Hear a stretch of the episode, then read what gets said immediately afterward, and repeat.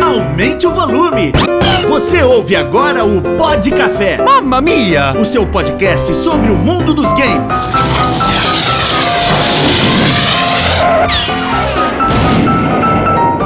Here we go!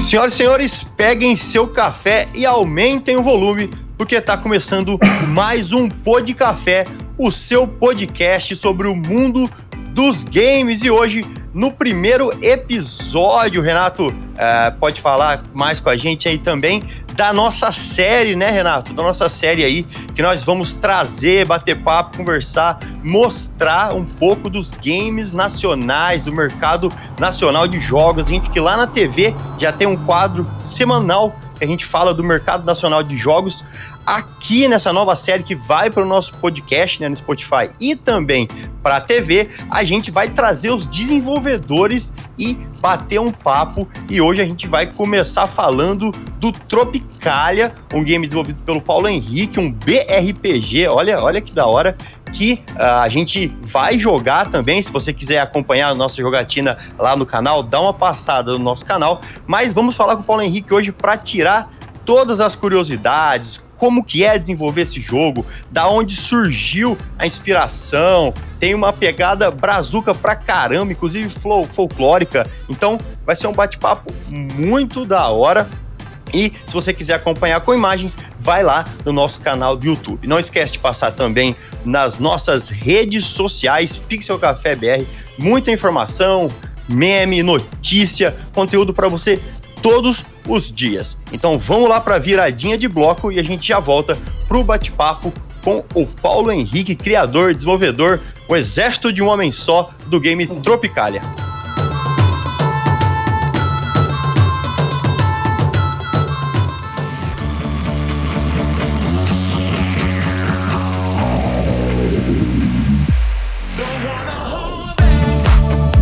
E eu já queria agradecer ao Paulo por ter aberto a nossa série aqui. A gente vai falar do BRPG criado por ele, o Tropicalia. Valeu, Paulo. Obrigado mesmo por ter disponibilizado o tempo e estar tá aqui para falar com a gente. Obrigado a vocês por me receberem. Vamos bater um papo legal aí. Paulo, dá mais detalhes pra gente, cara. Primeiro, obrigado de novo, mas dá mais detalhes pra gente. O jogo agora tá em acesso antecipado. Quem quiser adquirir o game, primeiro de tudo, vai aonde? Quais plataformas está sendo distribuída? O jogo já tá em acesso antecipado. Você consegue encontrar ele na Steam, na Apple e no, na Google Play para Android. Nas três ainda é acesso antecipado. Eu pretendo terminar o jogo ainda esse ano, mais ou menos na metade. E é um RPG clássico, para quem já conhece o gênero. Para quem é novo, não entende muito bem. É meio voltado pros, Os old. pra esse nicho que já conhece o gênero. É um. Os old school, exatamente. Quem jogou Final Fantasy no Super Nintendo vai estar em casa. A galera compara muito com Pokémon também. Cara, eu e vou a ideia falar. foi basicamente, eu queria fazer um, jo um jogo Pode, pode, Pode falar, falar, pode não. Eu vou te falar assim, ele me lembrou. ah, eu tinha. Você falou de Pokémon e Final Fantasy, mas me lembrou outro jogo. Eu jogava muito o jogo do Pateta no Super Nintendo. E me lembrou pra caramba a pegadinha do Pateta. Não sei se. Não sei se você tem esse jogo na memória também, ou se trouxe alguma inspiração. Mas é realmente, é bem forte Pokémon Ah. e Final Fantasy. Né? Troop. E Eu acho que isso é muita paleta de cores que eu escolhi, sabe? Aquele verde bem Exatamente. forte, bem Nintendo, assim. E, tipo assim, tem um site que tem paleta de cores, não, não é eu que criei ela. Aí eu fui selecionando, achei uma, falei, ah, vou fazer o jogo inteiro nessa paleta. Tem umas 30 cores só. Eu acho que isso é uma característica muito importante do jogo, dar uma cara de profissional, de alguma coisa a mais, assim, a paleta.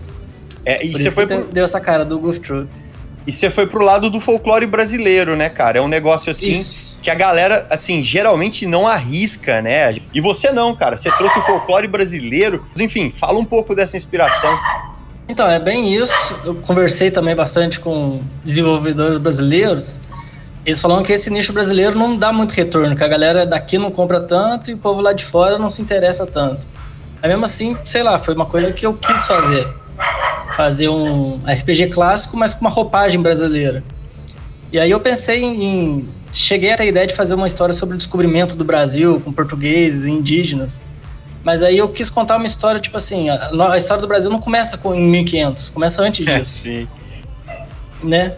E eu peguei muita inspiração também no primeiro Zelda de Nintendinho, que é um jogo muito, como que eu posso dizer, cru. Não tem muita vila, não tem pessoas, não tem muito, não tem muito, nem muito diálogo, é mais a aventura e o, e o mapa em si.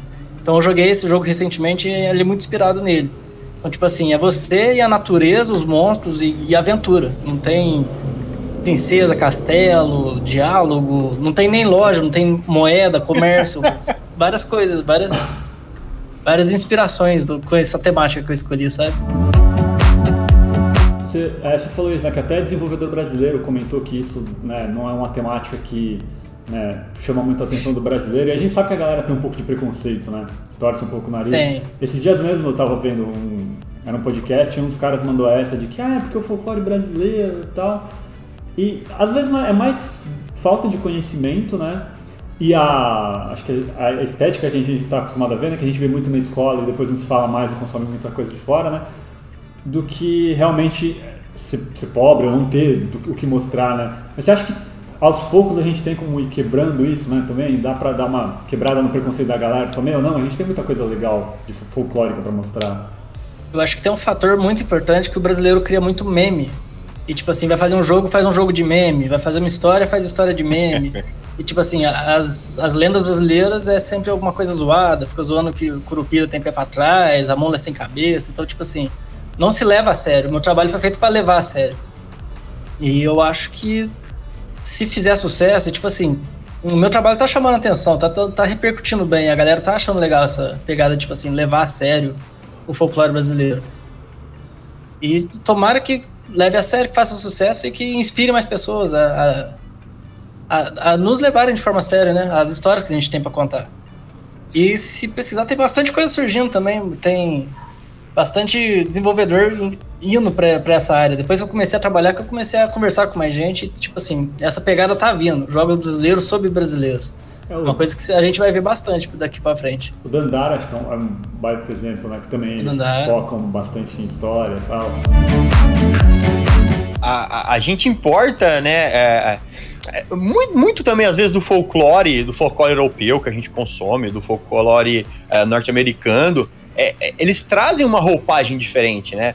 Por exemplo, a mula sem cabeça mesmo, essas, essas criaturas é, malignas, tem muito no folclore europeu. E quando a gente traz para o nosso, a gente satiriza, né? Então, talvez você até buscou isso, de de repente trazer e dar uma roupagem séria. Porque, por exemplo, os personagens do folclore brasileiro, dá para você colocar uma história séria, colocar é, o aspecto mesmo de um RPG, né? Daquela, daquela criatura fazer sentido no universo que ela, que ela tá encaixada, né? E eu acho que, é, pelo que a gente viu e pesquisou, você conseguiu trazer isso muito bem, sem banalizar os personagens aqui da, do folclore nacional, né? Você acha que é, é, é esse o caminho? É, a minha ideia foi exatamente isso: trazer e não banalizar, fazer uma coisa séria. Botar eles no contexto ali que eles estão inseridos ali. O personagem principal é o Kaique, que é um guerreiro guarani, e entra na mata ele enfrenta o Curupira ali. Tipo assim, é o, é o dia a dia dele, vamos dizer. E aí tem uma questão importante também, que já eu fui usar o folclore brasileiro. E os indígenas, eles levantam a bandeira que a gente não pode ficar tratando a mitologia deles como folclore. É meio que, tipo assim, é, é preconceituoso. Que, tipo assim, ah, mitologia viking, mitologia do norte-americano, mas pra gente é folclore, é só lendinha. Então tem essa questão também de respeito, mas a, as terminologias são complicadas, porque tem uns que falam para usar mitologia, outros falam para usar cosmovisão não tem o consenso, tipo, ah, esse é o certo. É, tem muita coisa que tem que ser discutida, eu acho que o meu trabalho é importante, inclusive, pra gente discutir essas é, questões é, também. O, o, a, Trazer à tona. A religiosidade, né? A gente às vezes joga, uhum. joga, a gente tá jogando, né, Renato? Um jogo viking, e pros nórdicos, né? É, os deuses ali que pra gente tá no cinema, tá, tá, enfim, na cultura pop, são as divindades dele. Então, acredito que você enfrentou esse problema também é, para o folclore. E, e, por exemplo, problemas de, de direito, de usar, usar as figuras, usar, usar por exemplo, os, os nomes, isso trouxe alguma é, um entrave para o desenvolvimento? Não, eu acho que não. Acho que são. Bem, do, não tem direito autoral, é, é, é, é, mais cultural, vamos dizer assim. Eu não achei que teria problemas, mas tem, ah, tipo assim, pode ofender pessoas só de usar. Esses elementos culturais podem uhum. ofender, mas acho que eles não têm como me processar por uso de imagem. Por uso ou qualquer Entendeu? coisa do tipo. E, e, falando do jogo, cara, é seu primeiro jogo? E, e, quando começou essa vontade sua, de repente, de, pô, vou desenvolver? Porque é um projeto até recente, né? Você tem um ano uhum. e pouco de desenvolvimento. Quando, como que surgiu isso? É seu primeiro jogo? E que plataforma você usou para desenvolver também? Fala um pouquinho mais da parte técnica. Eu, eu sou programador, fiz faculdade de sistema de informação e sempre quis fazer jogos. Então, tipo assim, trabalho de faculdade, eu já fazia um jogo quando desce e tal, sempre ia encaminhando. Então eu tenho projetinhos, mas é meu primeiro jogo, meu primeiro produto. Sim. Assim, ah, vou lançar na Steam um negócio, vou ganhar dinheiro com isso. Esse é meu primeiro. E vontade de fazer jogo é aquela coisa que a gente, eu tenho desde criança, tipo, nossa, um dia eu vou ter que fazer isso, não tem como. Tanto que eu virei programador meio que pra fazer isso. e aí, eu fiz esse jogo no RPG Maker, vocês conhecem? Conheço, já tentei me aventurar, né? Também, né? É, todo mundo, quem nunca? Primeira aventura de todo quem mundo não... tentar é, né, pelo RPG Maker. Então, aí lá com meus 14, 15 anos eu brinquei também, não levei muito a sério, eu larguei ele. Mas aí lançou uma nova versão que lançava para computador, para Android e para iPhone, que ele é feito em JavaScript. E aí, como eu era programador, eu falei, putz, agora vou ter que voltar para ele porque ficou muito bom, ficou muito convidativo. E eu já conhecia a Engine, e aí falei, ah, é, vou juntar o útil ao agradável e agora sai. Aí foi com o Engine que eu já conhecia e tal, e tô nela há dois anos agora fazendo. E aí você comentou isso, né, de que assim, é uma coisa que você sempre quis, e aí a gente até brincou no João e eu, que a gente também mexeu no RPG Maker, porque todo mundo tem um pouco de querer, né, criar um jogo, né, quem é Eu quem quero gosta, ainda, eu vou, eu, aí, a gente aqui vai ter o nosso jogo. Vai fazer um... E aí, assim, entre, tem aquela coisa, né, de quando a gente quer muito e, né, tem a nossa visão, e aí quando você começa a trabalhar, geralmente tem uns choques de realidade, né, uhum. você vê as dificuldades e tal. O que, que, mudou na visão né, de quando você começou? Você falou, beleza, eu tenho um projeto, eu vou fazer um jogo assim, assim, assim pra agora, né? Que você viu que assim, pô, não, isso aqui é realmente diferente? Alguma coisa que tipo, é muito mais difícil do que parece, ou que às vezes é até mais fácil? Eu acho que fazer jogos não é uma coisa difícil, não é complicado no sentido de programar jogos. Uma engine 2D, depois que você aprende mais ou menos a manha de programar, depois que você pega confiança como programador, fazer jogo não é difícil, mas é muito trabalhoso. Eu comecei em 2019, eu achei que eu ia terminar em um ano. Falei, ah, vou fazer um RPG simples de um ano. E já vou entrar no terceiro agora, porque a, a montanha vai. Você vai subindo, subindo, subindo e não termina nunca. Então, o problema é, é tempo, é o trabalho que você não sabe quanto que você vai. Você não tem nem como medir quanto que você vai, vai fazer. E do, duas coisas que eu não esperava, mas que me atrasaram muito.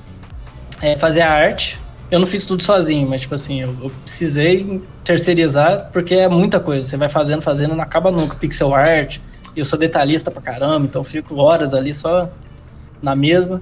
E criação de mapa também. Depois que tá tudo pronto, ficar, ficar colocando árvore, pedra, água, e pra fazer de um jeito bonito. Nossa, demora é pra caramba. o level design, né?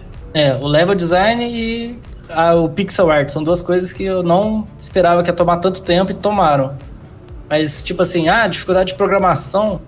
Inclusive no RPG Maker, vocês vão lembrar então que, tipo assim, tem uma comunidade de gente que se ajuda, que cria sistemas, que você pode só pegar e colocar. Eu escolhi também por causa disso. Tipo assim, eu não vou estar sozinho, vai ter uma comunidade ali me ajudando. E cara, muita gente, a gente também tem curiosidade aqui, como é que é ir pra Steam? Como que é esse processo de repente levar o seu jogo pra Steam? É, o jogo precisa de algum polimento, eles, eles pedem alguma coisa.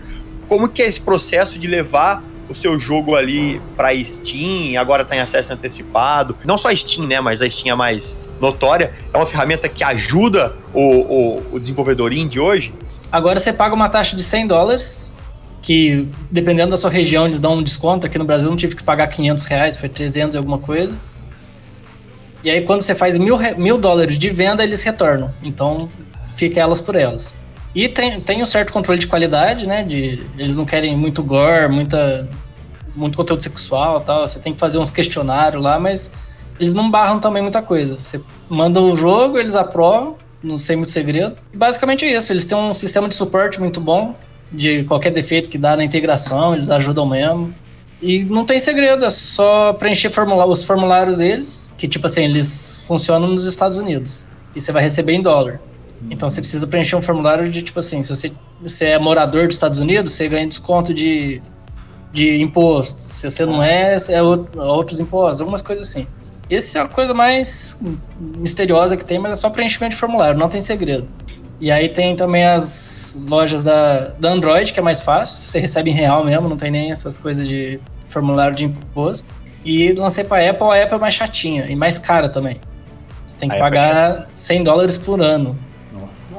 Então tem que compensar. É. Mas também é, não tem muito segredo, não. Mas o segredo é fazer o jogo. Depois que você fez. Antigamente parecia mais complicado, né? Ter essa. Ter, antigamente. É que, é que a gente vê as empresas grandes publicando em plataformas, né? A gente acha de repente precisa de uma pré-aprovação e não e tal. E, e, é bem tranquilo mesmo, né? E que bom, né, velho? Como que tá uh, esse momento do acesso antecipado? Assim, eles estarem em acesso antecipado tá ajudando uh, na continuidade do desenvolvimento? A comunidade, como é que tá recebendo, os feedbacks? Fala um pouco. Ajudou sim. Eu tinha, uma, eu tinha feito uma, uma demo grátis por browser. A pessoa só acessava e já conseguia jogar. O RPG Maker tava, é bom por causa disso, tem tá Nossa, muita facilidade. E aí chegou uma hora que eu falei, ah não, agora eu preciso me monetizar. Eu achei que ia ser só um ano. Pro, programei minha vida, juntei uma grana para viver um ano e tal, e passou disso. E eu falei, ah, vou fazer o acesso antecipado. Mas a galera abraçou muito. Tipo, meu Twitter cresceu bastante, a galera ajudou a divulgar. Então foi, foi, foi bem importante, foi bem legal a experiência. E para Android e para Apple não tem essa de acesso antecipado, eles querem um jogo completo. Mas como o Tropical já tem uma experiência completa, eu falei, ah, beleza, então não é acesso antecipado não, o jogo tá completo aí, subi do mesmo jeito, ninguém falou nada e vamos que vamos. Voltando para principalmente para Steam, né, que a gente falou, é, o quanto do, do jogo você precisa entregar para eles botarem. Né, porque que nem está em acesso antecipado. Então precisa ser a build completa ou você consegue falar, olha, não, é, esse jogo ainda está em Early Access, então ele vai acabar nesse ponto aqui e é isso que eu tenho por enquanto. Como é que é, né, se fala para eles dessa parte? É só jogo completo? Fique em aberto. Eu, inclusive, a minha versão completa eu vou pegar tudo que eu que eu já subi e vou meio que demolir. Eu vou fazer do zero de novo os mapas, assim dizendo. Mas é, fiquem abertos, é só mais o. Quando você dá o check lá em acesso antecipado, eles mandam cinco perguntas para você. Hum. Quanta, quantas horas de jogo tem? Qual, o que, que o jogador vai ter de diferente entre essa versão e a completa? E por que, que você está usando essa função de acesso antecipado? Tipo assim, e essas coisas estão na loja o potencial comprador vê lá e fala, ah, beleza, analisa lá, cada jogo é um jogo, né? Às vezes é uma aventura, às vezes é um puzzle, não sei. O negócio é informar o cliente por que, que é acesso antecipado e não jogo completo. Uhum. Mas você informando isso, a Valve aceita. Eu tive que conversar com eles, tipo assim, algumas vezes, para eles, ah, não, entendemos, então, beleza, aprovamos. Mas não, não impediram nem exigiram nada, eles só queriam entender mesmo, entendeu? É, só a questão né, de segurança, ele tem os padrões dele, né? E aí só pra saber se tá isso, manter um padrão de qualidade. O que era, às vezes, às vezes não, o que era, né, há uns 10 anos, um sonho distante para pro brasileiro, né, que é ter o seu jogo, que é ter a sua plataforma. E eu falo até mais culturalmente, né, não era um país que estava focado em querer desenvolver e publicar produto. Hoje está mais perto. É, como que você vê a comunidade de desenvolvedores, né, agora que você faz parte dela, como que você acha que está esse processo no Brasil, assim, para a gente, uh, sei lá, em alguns anos, talvez uma década, alcançar o que uh, a produção americana de jogos foi, a não sei, há 20, há 15 anos atrás? Ou você acha que o negócio hoje já está bem igualado? Você hoje que já passou as principais etapas, né? do desenvolvimento de um jogo. Como, como, que você vê o mercado nessa maneira? Então, tem os estúdios gigantes dos Estados Unidos do Japão e eu não acho que a gente se compara com eles ainda. A gente já tem muita gente fazendo muita coisa legal. A Dumativa juntou com o Marcos Castro, fez um jogo, agora juntou com o Cellbit, fizeram um, um, financiamento coletivo que estourou. Então, tipo assim, tá borbulhando. Nosso, tá nosso Senado tá borbulhando, tá se mexendo, vai vir coisa legal aí. Tem muito estúdio já bem. bases bem construídas, lançando jogos atrás de jogos e não, não falindo, então isso é ótimo. Só faltando aquele tipo A mesmo, jogo 3D grandão, de, de grandes escopos. Ainda a gente tá muito no indie, né? Em jogos pequenos, mais 2D e tal. Mas já dá para ver algumas coisas sendo desenvolvidas. Mas eu boto muita fé no Brasil, que eu gosto muito da nossa produção cultural. a nossa música, o nosso audiovisual. A gente é muito criativo, a gente traz muita coisa.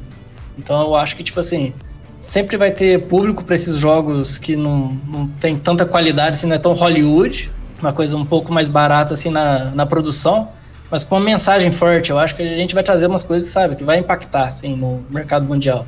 É, a gente já tem, né, uh, alguns estúdios e a gente tem alguns profissionais, né, se destacando assim, aí talvez mais individualmente, né? Mas é, eu, eu, concordo também quando se diz que esse jogo mais grandão, mais robusto, a gente não conseguiu colocar lá, né, para rodar. Mas eu acho que é também um pouco, um pouco da cultura, né? O, o, os americanos, os japoneses, eles praticamente inventaram os consoles, né? Então é um negócio que vem da raiz e a, no Brasil também o acesso à tecnologia é sempre difícil. Então é, hoje aí que a gente está tendo condições, talvez, de produzir alguma coisa, mas a gente acho que é, acaba superando nisso, né? Na criatividade, na ideia. Eu estava até falando é, com a minha esposa, não sei se o Renato vai querer completar. A gente às vezes acaba consumindo mais jogo indie, às vezes até americano, do que os próprios AAAs, né? A, gente, a, a, a nossa carga horária de jogos é muito mais no do jogo indie do que no AAA, naquele super lançamento do ano, né, né Renato? É, não, eu, eu também tô meio que nessa, assim, se for contar aí o que eu tenho de horas jogadas na maior parte das coisas, às vezes o indie é muito mais, eu tenho muito mais de, de jogo independente, é, acho, que, acho que é o que o, o, Paulo falou, né, a gente não tá ainda, né, querendo bater de frente com, com os grandes, mas às vezes é assim, é, às vezes é assim que você descobre sua própria identidade, né, não é querer emular, é assim, a gente está fazendo assim e com o tempo começam a surgir os investimentos. Eu acho que se a gente mencionar talvez a Polônia, né, como um exemplo que nos falava tanto e a CD Projekt quando começou The Witcher também o primeiro The Witcher é um negócio super de nicho, né, é super Eurojank. E desacreditado. Aí, desacreditado. A gente pode talvez não usar ela de exemplo hoje com o Cyberpunk Agora, né? nesse momento, mas assim, ele foi um estúdio que cresceu bastante, tem muita coisa surgindo de lá, né? Então é isso, assim, é, como ele falou, de estar tá borbulhando, vai crescendo. E é legal justamente também por isso, né? Geralmente quem está fazendo jogo independente, a pessoa tem menos, então você tem que ser mais criativa. E aí você tá, acaba tendo ideias diferentes, você faz muito mais com muito menos.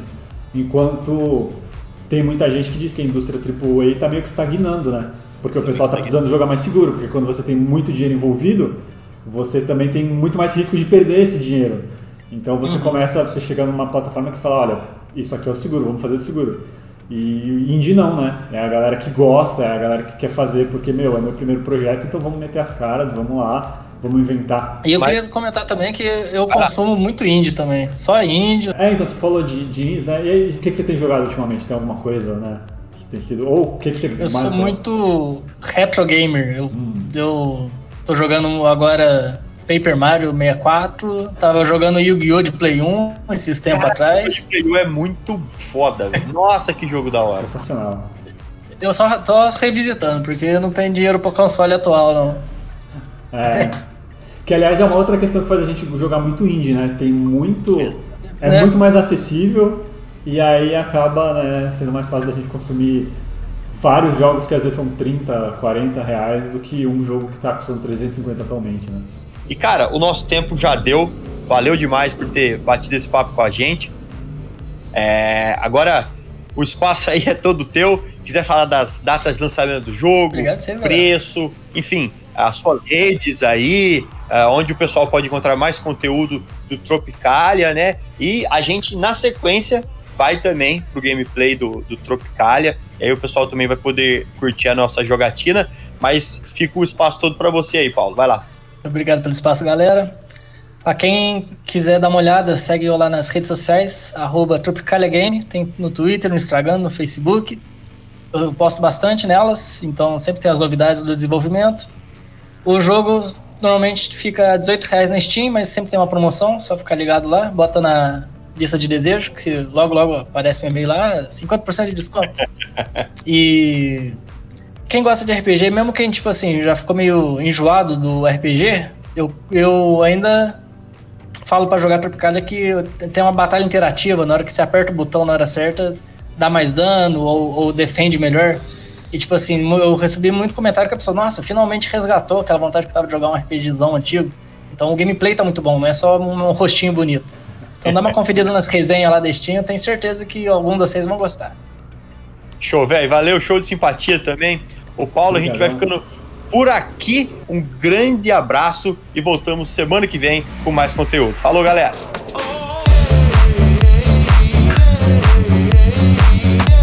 Você ouviu o Pod Café, uma produção do Black Blue Studio e do Pixel Café.